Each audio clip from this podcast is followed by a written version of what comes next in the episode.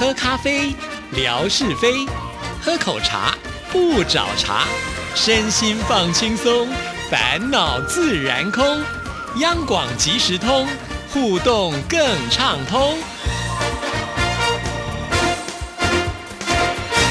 亲爱的听众朋友，大家好，欢迎收听今天的央广即时通，我是谭志毅。在今天的节目里呢，当然要来跟听众朋友回复信件啊。首先要来看的就是乐祥的来信啊，这封信呢，它是在十一月二十八号所写来的，标题叫做《怀念亚洲之声》。你好，志毅姐。前两天是亚洲之声感恩之旅二十周年，我想起当时南昌听友会上好多听友参加的热烈场面，盛况空前。记得那一次，小笨熊之超、杨红军、杨月琴、康龙群等听友都参加了，只是现在这几位听友比较少联系了。之超最近几个月也很少上微博，希望他能够回到微博群中。记得当年听友会在南昌青山湖畔的五湖大酒店召开，青山湖碧波荡漾，风景格外秀丽，很怀念当年在南昌的美好时光。我上网看了一些近年来南昌风光的视频，如今南昌的赣江两岸日新月异。落霞与孤鹜齐飞，秋水共长天一色的滕王阁，仍然是南昌最美的标志建筑。希望将来能够故地重游。哇，听了乐祥这样子介绍，让我也好想去哦，因为我也没有去过南昌哦。呃，也很羡慕当时二十年前的这个感恩之旅的听友会。我记得不只是文哥跟沙姐吧，哈，好像呢还有其他的主持人也都能够跟着一起去了。不过很可惜，呃。之意呢，就是主持了央广即时通，照理讲呢，应该是跟听众朋友最要互动的一个呃节目了哈。可是呢，却从来还没有参加过真正的听友会啊，所以我也很想尝试一下，就是大家相聚欢的那一种感觉啊。只不过我觉得时间过得太快了，一下二十年就过去了。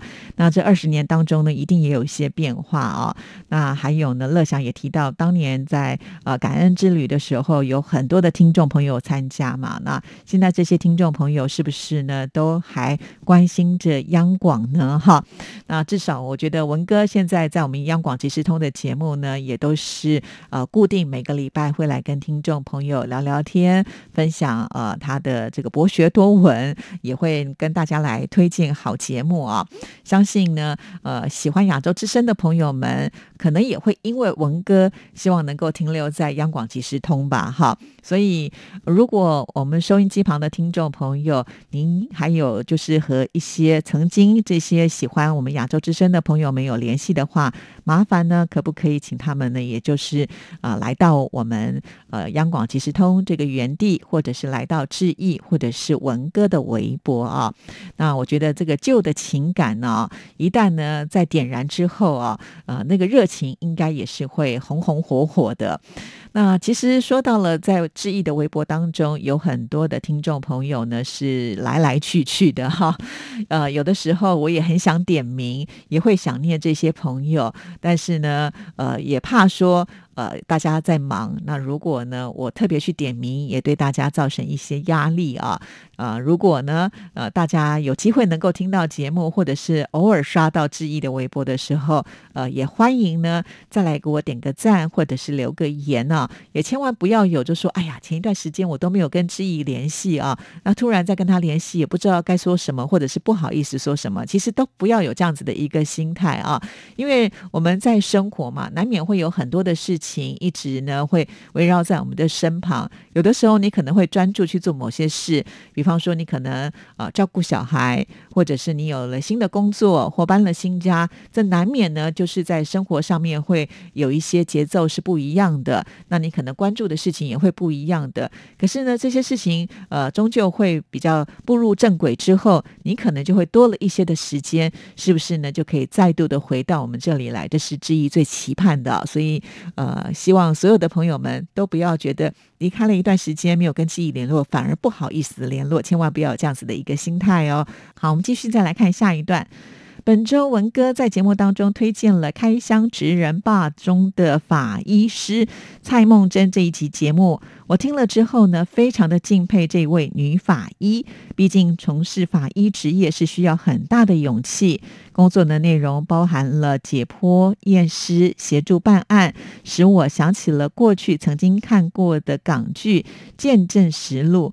广大的听众朋友也应该看过这部剧吧？剧中的陈慧珊也是饰演一位年轻的女法医。那时看这部剧，每次看到验尸的场面，都会有些害怕。原来现实生活当中也有女法医呀！女生从事这个职业，一定也要经过重重的关卡吧？感谢文哥推荐节目，文哥平时听央广节目好仔细啊。对呀，啊，好几次我都跟听众朋友分享过啊，只要呢我们经过文哥的办公室，都会听到，哎，现在在播出是谁的节目啊？也就是说。文哥的办公室，只要他在的时间，那个收音机是没有停过的啊。文哥呢，可能一边工作，同步的也可以就是听听广播。当他有兴趣的，他就会啊，这个把耳朵拉得很长，然后呢，仔细的来收听。所以我常常都说啊，文哥呢，就是透过广播节目吸收日月精华哈。其实我觉得我们央广的节目主持人都非常的优秀啊，做的节目也都很精彩，也很值得呢一听再听啊。那像文哥呢，透过呃他这个呃超过三十年的广播经验呢，帮大家挑选出优质的广播节目呢，推荐给大家。其实我觉得这是一个非常好的方式啊。那听众朋友呢，也都不要错过文哥所推荐的。而且呢，文哥确实他在听节目的时候呢，会蛮仔细的啊。文哥呢，他还有一个很厉害的地方，就是他有的时候听到重点，他就马上记个笔记啊。那他每一次呢来上节目的时候，就带着他写的那个密密麻麻的笔记哈，就可以滔滔不绝的把这些节目的特色呢给推荐出。出来，所以我也觉得好厉害呀！好，好，那我们再来看下一段。这两天看到新开播的韩剧《某一天》，是之前饰演来自星星的你和伟大的隐藏者的金秀贤主演的。之前我曾经通过男主听友的介绍，对于金秀贤有了初步的了解。这次呢，他在剧中特别的帅气，他的演技也更加进步了。还有剧中饰演律师的。车胜元也是一位实力派的演员，演技精湛，很希望推荐给其他的听众朋友。祝福志毅姐和广大的听众朋友们天天都开心，太好了。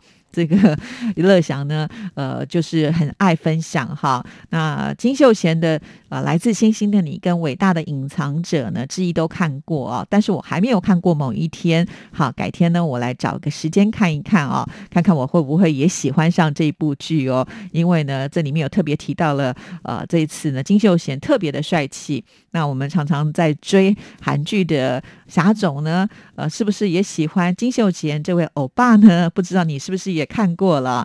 呃，如果有看过的话，也来分享一下吧，哈。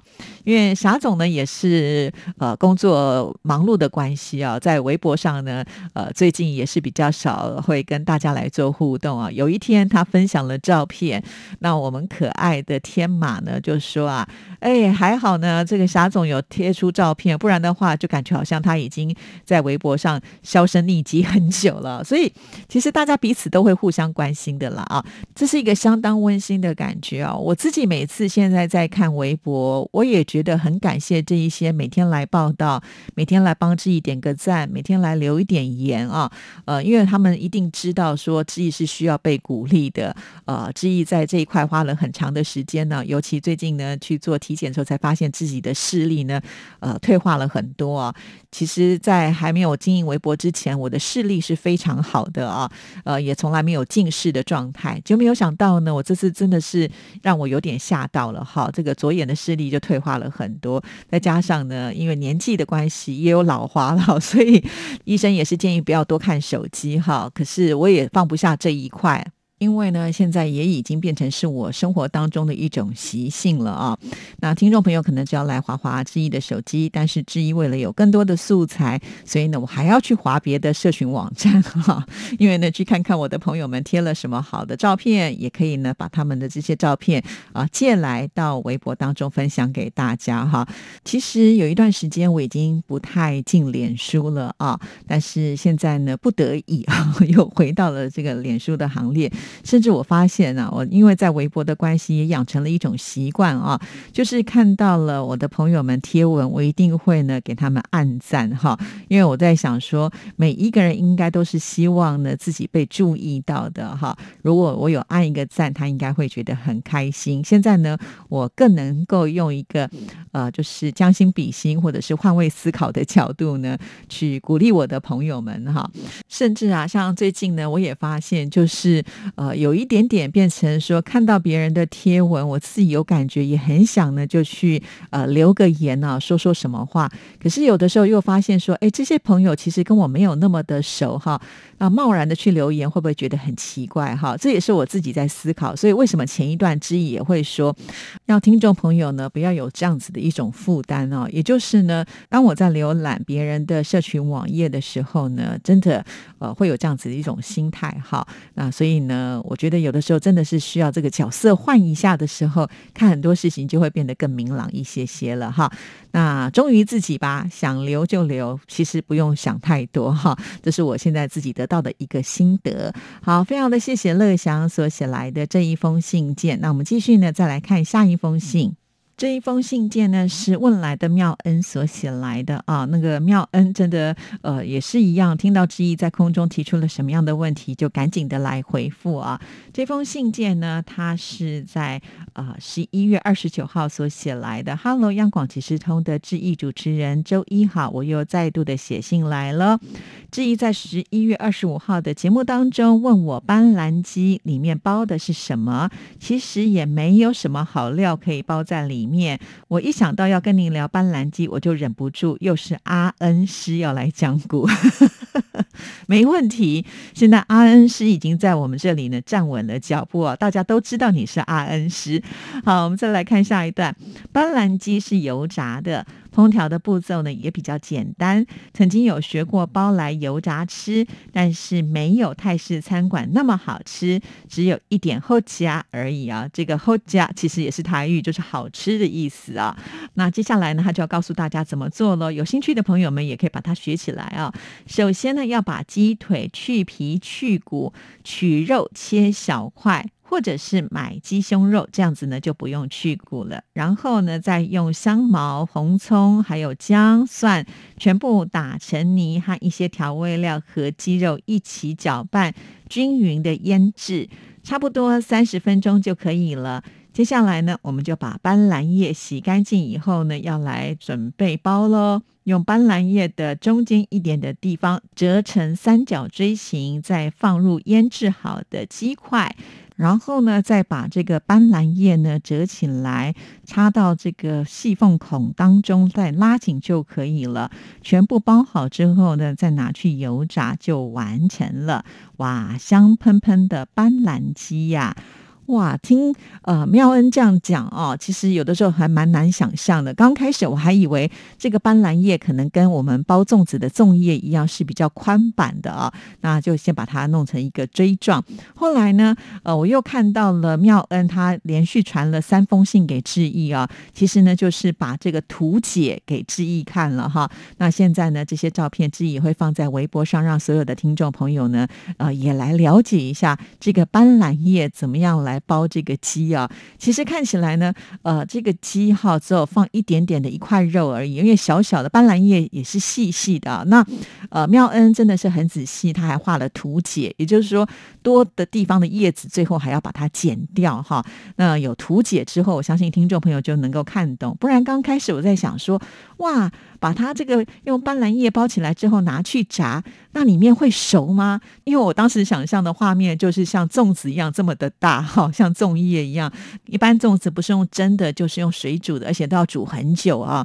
那用炸的会熟吗？哈，原来呢是不太一样的。真的有的时候光靠呃这个想象呢，可能会有一点出入啊。那现在有了这个图解之后啊，大家就能够了解呃什么才是真正的这个斑斓鸡。所以非常的谢谢妙恩。这么用心啊！哈台顺便回复了志毅说：“上次给你看的泰式的斑斓鸡和辣椒酱都是酸酸辣辣甜甜的。